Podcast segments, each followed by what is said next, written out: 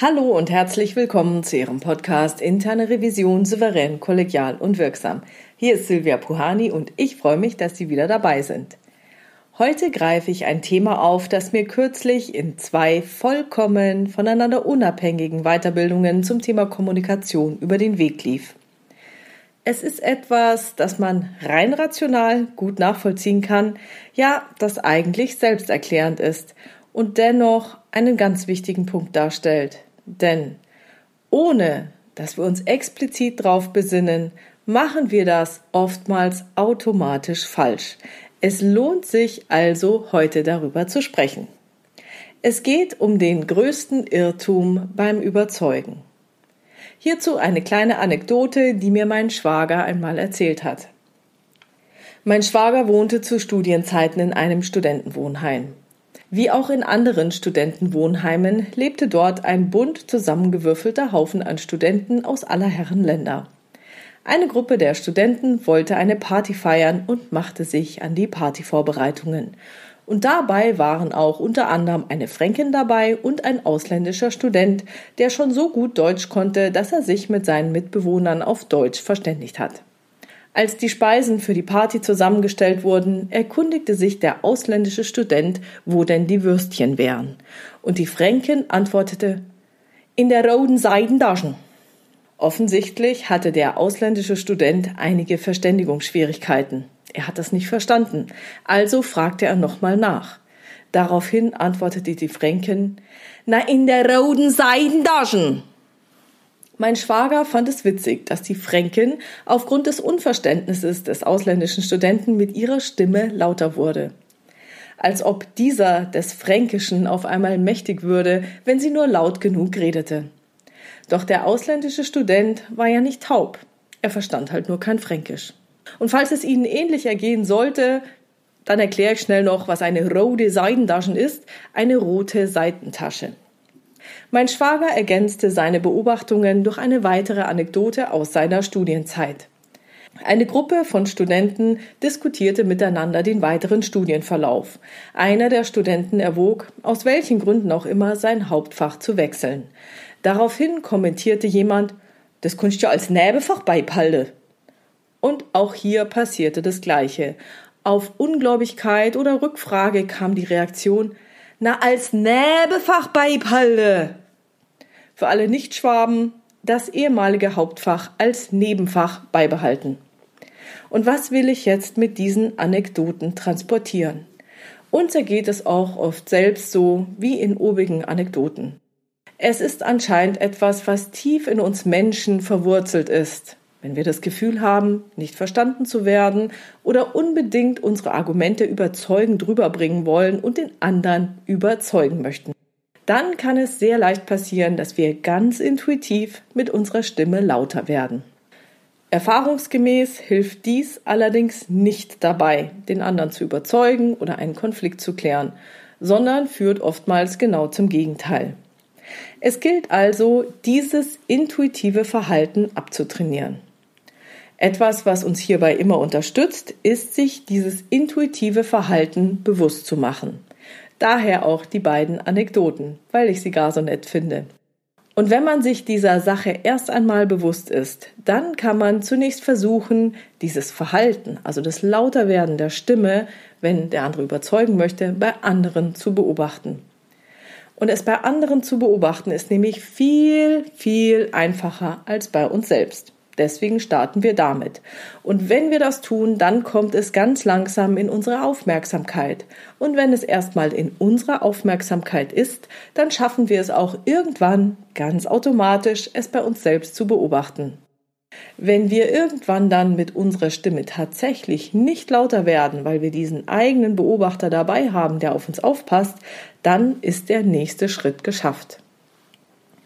Das war's jetzt aber noch nicht. Jetzt kommt natürlich noch was revisionsspezifisches anderes dazu. Wir wollen uns das antrainieren, weil es in unserem Beruf als für erforderlich betrachtet wird, uns nicht ständig in Konflikte mit unseren Revisionspartnern hineinzusteigern. Das heißt, wir selber sollten, wenn wir in Diskussionen sind mit unseren Revisionspartnern, nicht laut werden mit unserer Stimme. Unserem Revisionspartner muss das aber nicht so gehen. Er ist nicht angehalten, mit der Stimme unten zu bleiben. Er ist auch nicht angehalten, objektiv zu bleiben. Selbstverständlich können wir der Meinung sein, dass dies zu dessen professionellen Selbstverständnis gehören sollte. Klar, das können wir machen. Aber für ihn ist es tatsächlich nicht erforderlich. Wir müssen nämlich sowieso objektiv bleiben, egal wie laut er wird. Egal, was gesagt wird. Wir müssen uns auf die Fakten zurückziehen. Reflektieren Sie doch mal Ihre Erfahrungen in Ihrem Berufsleben und auch in der internen Revision. Meiner Meinung nach ist es so, dass man nur sehr selten auf Seiten der Revisionspartner in beruflichen Kontexten so viele Emotionen erlebt wie in einer Schlussbesprechung. Denn wenn dort alle Schwachstellen und damit verbundenen Risiken und deren mögliche Auswirkungen dargestellt werden, dann können die Gemüter auf Seiten der Revisionspartner richtig hochkochen. Und dann werden auch auf Seiten der Revisionspartner die Stimmen öfter mal laut. Gerade zu Beginn meiner Revisionstätigkeit hat mich das sehr oft irritiert.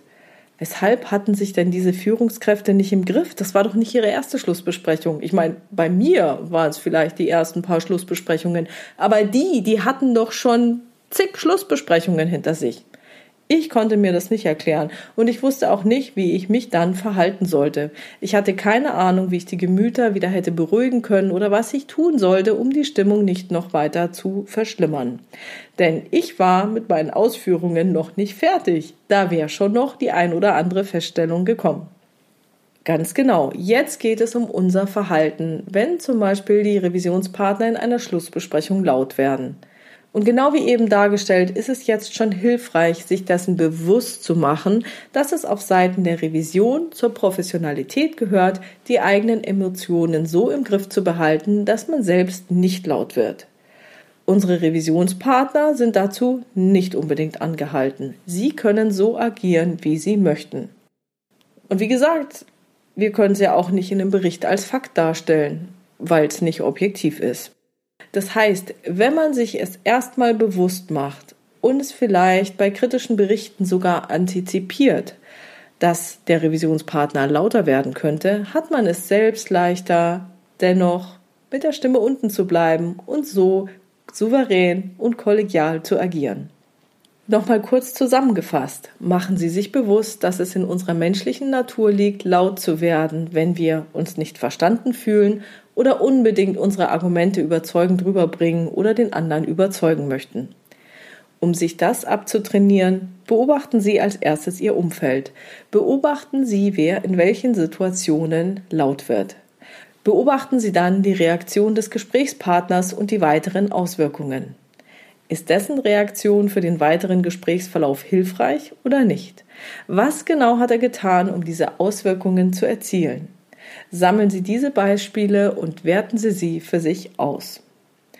Und da ich ja hier nur meine eigenen Erfahrungen reflektiere, hätte ich gerne eine Art Statistik aus der Revisionspraxis, die nicht nur aus einem Unternehmen kommt, die nicht nur aus einer Branche kommt, sondern branchenübergreifend erstellt wurde.